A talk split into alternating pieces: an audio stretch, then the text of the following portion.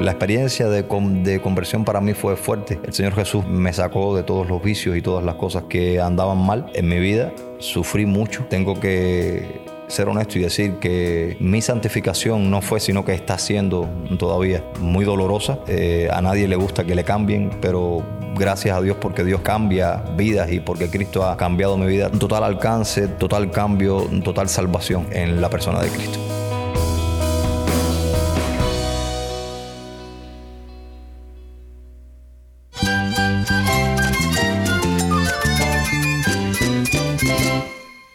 Jesús es nuestro Salvador, nuestro amigo. Cristo es mi guía. Cristo significa todo, pero en primer lugar mi Salvador, mi refugio en tiempos difíciles. Él es nuestra fortaleza. Es la salvación, es la vida eterna. Bueno, Cristo es, es vida. Él es suficiente. Él es el héroe de esta gran historia. Cristo para mí es mi todo. Es todo. Estás escuchando a El Faro de Redención. Cristo desde toda la Biblia para toda Cuba y para todo el mundo. Hola, soy el pastor Daniel Warren. Gracias por acompañarme aquí en El Faro.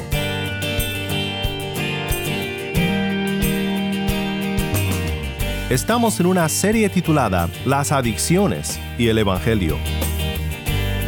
Hoy vamos a oír de dos hermanos en Cristo que nos acompañan desde Cuba para compartir sus historias con nosotros. Y pensaremos en las palabras de Pablo en 1 Corintios 6 sobre nuestro tema de las adicciones y el Evangelio.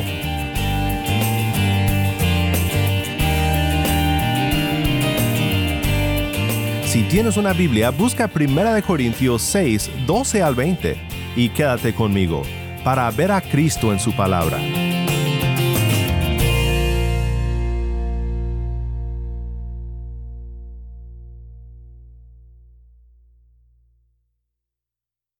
En esta nueva serie queremos compartir historias de creyentes cubanos que han sido liberados por Dios de diferentes vicios y adicciones.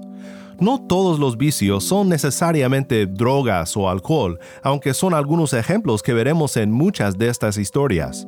Una adicción es aquello que domina nuestra voluntad, incluso muchas veces nuestro mismo cuerpo, atándonos a practicarlo o a consumirlo.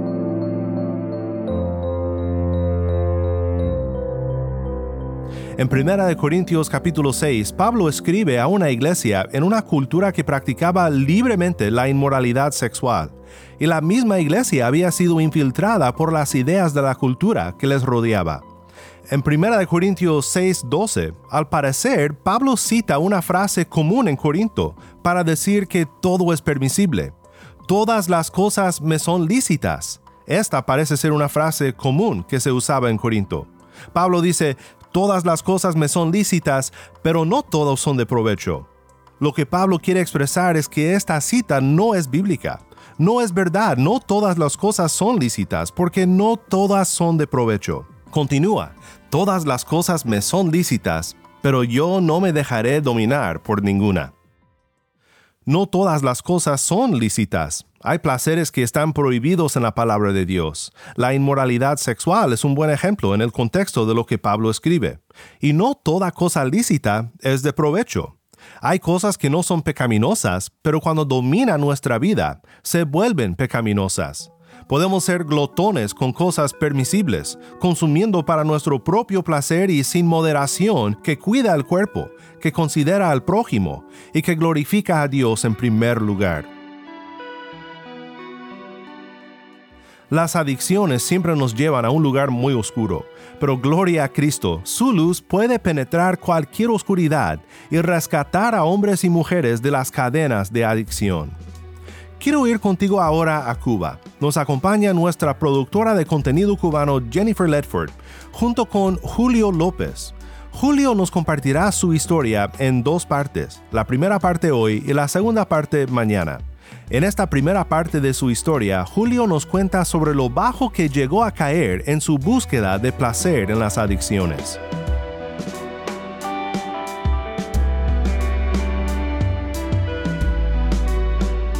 Dios les bendiga mis hermanos. Mi nombre es Jennifer Ledford. Este es el Faro de Redención. Esta semana quisiéramos, para la gloria del Señor, conocer y entrevistar a creyentes que para la gloria del Señor Jesucristo hayan sido convertidos, rescatados de una vida quizás de adicciones a ciertas sustancias nocivas, pero sobre todas las cosas queremos exaltar la obra de Cristo. Cómo Dios los ha transformado y ha rescatado a esas personas de modo que hoy son parte de la familia de Dios, han sido adoptados como hijos de nuestro Dios. En este día estoy conversando con mi hermano Julio. Dios te bendiga muchísimo, Julio. Gracias por darnos espacio para conversar en este programa. ¿Cómo estás? Bueno, bien, gracias a Dios por poder compartir con ustedes este tiempo. Un placer conocerte también, mi hermana. Julio, me gustaría que nos comentaras eh, cómo fue que te involucraste en, en el consumo de estas sustancias, qué tipo de sustancias consumías.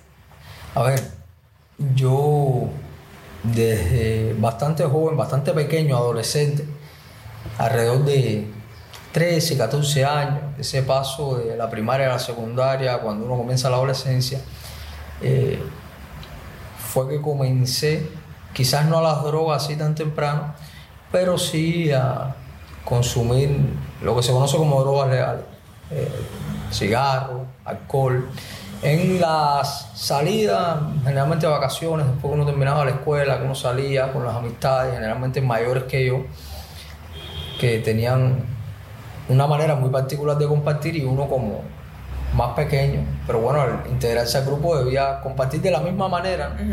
Bueno, así fue que comencé un poco a lo que se dice quemar etapas y tenía que más o menos tomar como ellos para poder eh, seguir su ritmo, ¿no? Sí. Y bueno, me llamaba la atención y por probar, adolescente que es una etapa tan de experimentar las cosas, bueno, comencé a tomar, a fumar.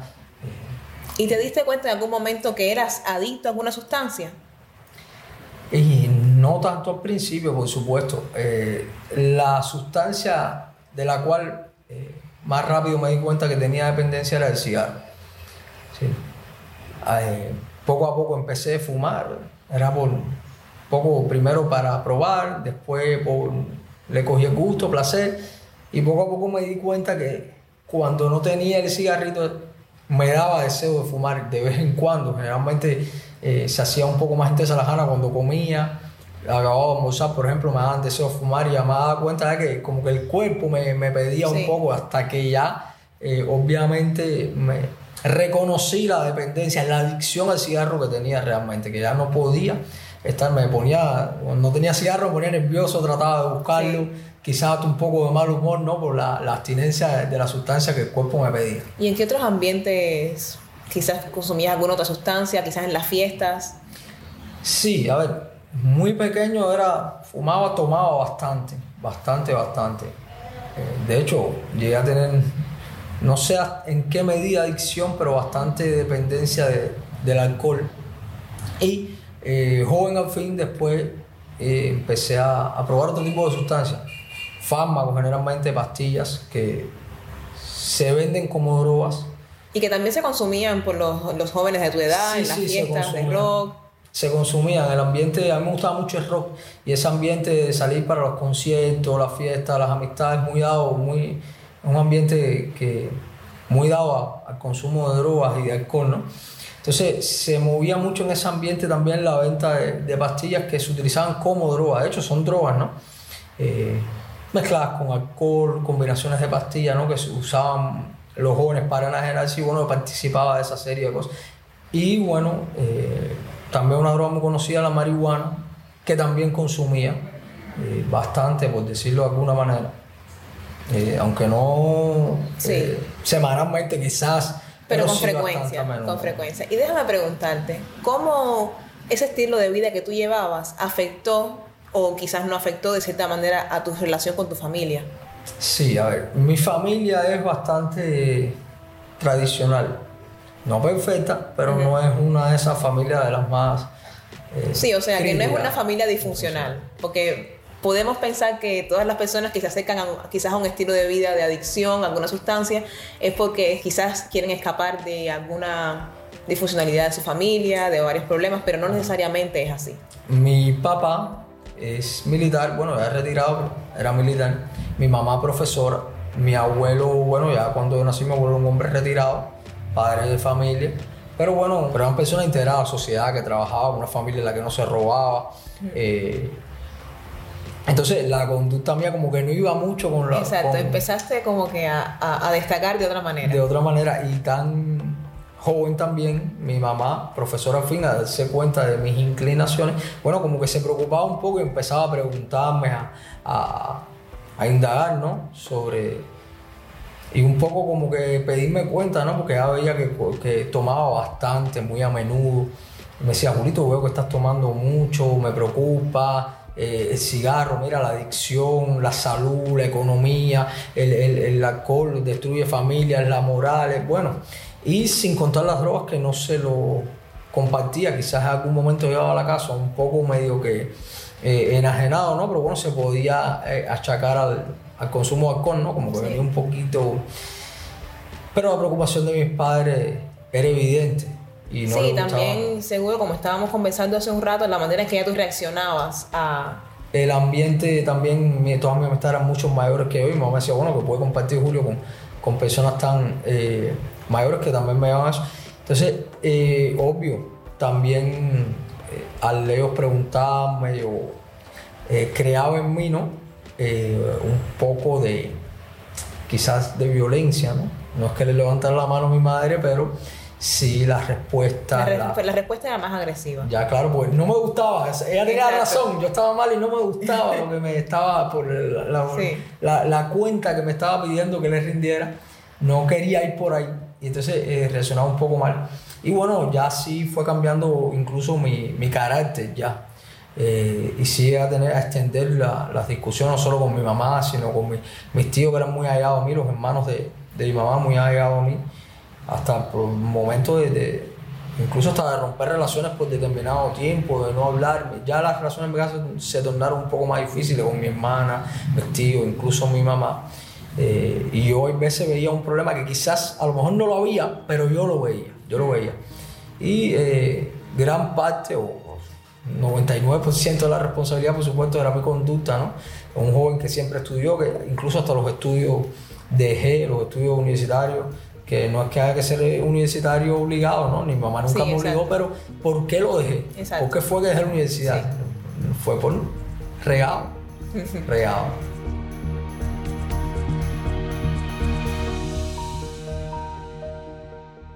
Muchas gracias Julio por acompañarnos hoy y por compartirnos la primera parte de tu historia.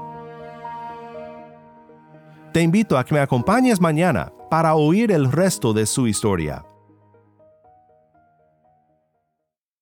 Ya que este pasaje de 1 de Corintios 6 es tan clave para ver lo que la Biblia dice acerca de las adicciones, quiero que escuches todo el pasaje en su contexto más amplio, para pensar en su relevancia con nuestro tema de adicción. Esto es 1 de Corintios 6, 12 al 20. Todas las cosas me son lícitas, pero no todas son de provecho. Todas las cosas me son lícitas, pero yo no me dejaré dominar por ninguna. Los alimentos son para el estómago y el estómago para los alimentos, pero Dios destruirá los dos. Sin embargo, el cuerpo no es para la fornicación, sino para el Señor, y el Señor es para el cuerpo. Y Dios, que resucitó al Señor, también nos resucitará a nosotros mediante su poder. ¿No saben que sus cuerpos son miembros de Cristo? ¿Tomaré acaso los miembros de Cristo y los haré miembros de una ramera? De ningún modo. ¿O no saben que el que se une a una ramera es un cuerpo con ella? Porque Él dice, los dos vendrán a ser una sola carne. Pero el que se une al Señor es un espíritu con Él. Huyan de la fornicación. Todos los demás pecados que un hombre comete están fuera del cuerpo, pero el fornicario peca contra su propio cuerpo. ¿O no saben que su cuerpo es templo del Espíritu Santo que está en ustedes, el cual tienen de Dios y que ustedes no se pertenecen a sí mismos? Porque han sido comprados por un precio. Por tanto, glorifiquen a Dios en su cuerpo y en su espíritu, los cuales son de Dios. Al parecer, otra frase común en Corinto para permitir el pecado era esta. Los alimentos son para el estómago y el estómago para los alimentos. Decían, en efecto, si tienes hambre, come. Si deseas placer sexual, adelante.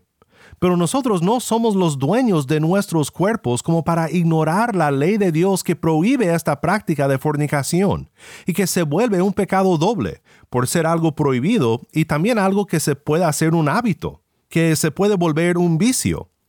Pablo nos exhorta a que no seamos esclavos de nuestro placer, sino siervos de Dios. El cuerpo no es para la fornicación, sino para el Señor, y el Señor es para el cuerpo.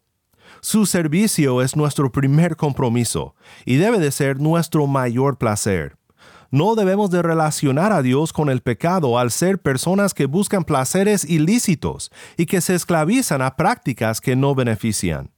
¿No saben que sus cuerpos son miembros de Cristo? ¿Tomaré acaso los miembros de Cristo y los haré miembros de una ramera? De ningún modo. ¿O saben que el que se une a una ramera es un cuerpo con ella? Porque él dice, los dos vendrán a ser una sola carne, pero el que se une al Señor es un espíritu con él. Tremendas palabras que debemos de considerar. Tal vez tú sientes convicción ahora mismo por tu pecado al escuchar estas palabras, pero has intentado una y otra vez cambiar y has fracasado. Has perdido la esperanza.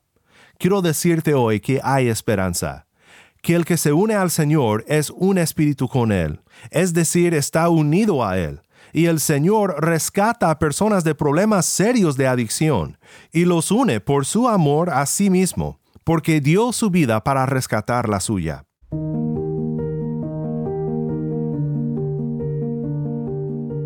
Mi nombre es Jusiel, eh, tengo 40 años de edad y tengo mucho que agradecer a Cristo. Antes de terminar, quiero compartir contigo la historia de un fiel amigo del Faro, nuestro hermano pastor Uciel Abreu. Eh, haciendo memoria de mi vida pasada, recuerdo que más o menos a mis 15 años de edad salí becado a, una escuela lejos de mi familia, de, mi casa, y esto provocó que gradualmente fuera cayendo en, diferentes cosas en mi, en, mi vida. Llegué al consumo de de alcohol, de droga. Tuve muchísimas cosas que empeoraron mi, vida al punto de, no, querer estar ya más con, mi familia, de perder también algunas amistades y sobre todas las cosas perder la, digamos, la poca dignidad que quedaba ya en mi vida. Y en un momento como ese, años después, cuando ya prácticamente creía que todo, eh, que ya nada tenía solución, llegó un señor mayor ya, un señor en un sillón de ruedas que estaba tomando de su tiempo. Recuerdo estaba enfermo de leucemia él y estaba tomando de su tiempo para predicar la palabra. Llegó allí a la casa donde nosotros estábamos, a donde yo me dedicaba también a consumir y a escuchar música y simplemente me dijo que todo lo que tenía yo tenía solución en la persona de Cristo. Yo no había oído nunca hablar de, del Señor Jesucristo. Y comenzamos a tener una conversación, me invitó después a su iglesia y agradezco mucho la, la, vida de ese Señor, se llamaba Jorge, seis meses después murió, porque para mí fue increíble ver cómo una persona minusválida en un sillón de rueda, enfermo de leucemia, dedicaba un, su tiempo, su vida y también su salud para, para poder alcanzar a otros con la palabra de del Señor. La experiencia de, de, conversión para mí fue fuerte. El Señor Jesús me sacó de todos los vicios y todas las cosas que andaban mal en mi vida. Sufrí mucho. Tengo que ser honesto y decir que mi santificación no fue, sino que está siendo todavía muy dolorosa. Eh, a nadie le gusta que le cambien, pero gracias a Dios porque Dios cambia vidas y porque Cristo ha cambiado mi vida tanto así que, que agradezco a Él que después de terminar mis estudios universitarios me llevó a un, a un feliz matrimonio con la que hoy es mi esposa y nos llevó a ambos a estudiar al seminario. E increíblemente hoy estamos ya, llevamos, vamos para seis años de ministerio como pastores en diferentes iglesias y aún no entiendo, no alcanzo a entender la magnitud de la gracia de Cristo mostrada en la vida de la, de la gente. No entiendo cómo una persona como yo pudo ser escogida por Cristo para poder laborar en su ministerio, para poder servir a otros y para poder también predicar la palabra, así como esta persona lo hizo en un momento de mi vida, estando enferma, estando minusválido. Quiero agradecer a Cristo por eso y también decir a todas las personas que me pudieran estar escuchando que en Cristo cualquier problema tiene solución. Así como yo tuve solución y mi vida ha cambiado y sigue cambiando porque el Señor sigue quitando de mí cosas malas y sigue poniendo cosas buenas y sigue transformando mi alma y mi espíritu y sigue también trabajando en mi profesión Quiero que sepan también que, bueno, el resto de las personas que me puede estar eh, escuchando tiene posibilidades en Jesús, tiene un total alcance, total cambio, total salvación en la persona de Cristo.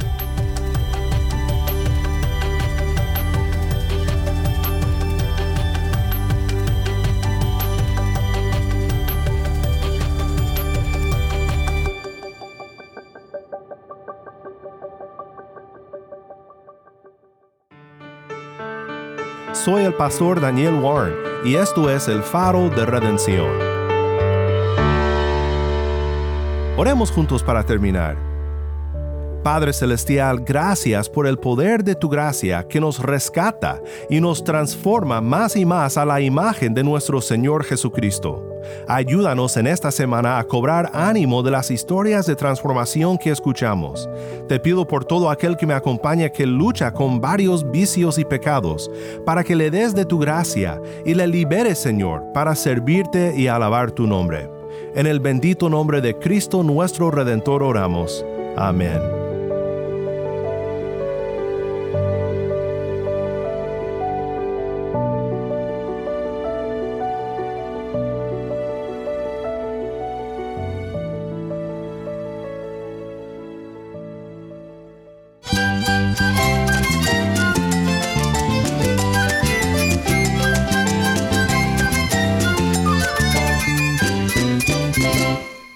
Soy el pastor Daniel Warren. Te invito a que me acompañes mañana en esta serie Las adicciones y el Evangelio. La luz de Cristo desde toda la Biblia para toda Cuba y para todo el mundo, aquí en el faro de redención.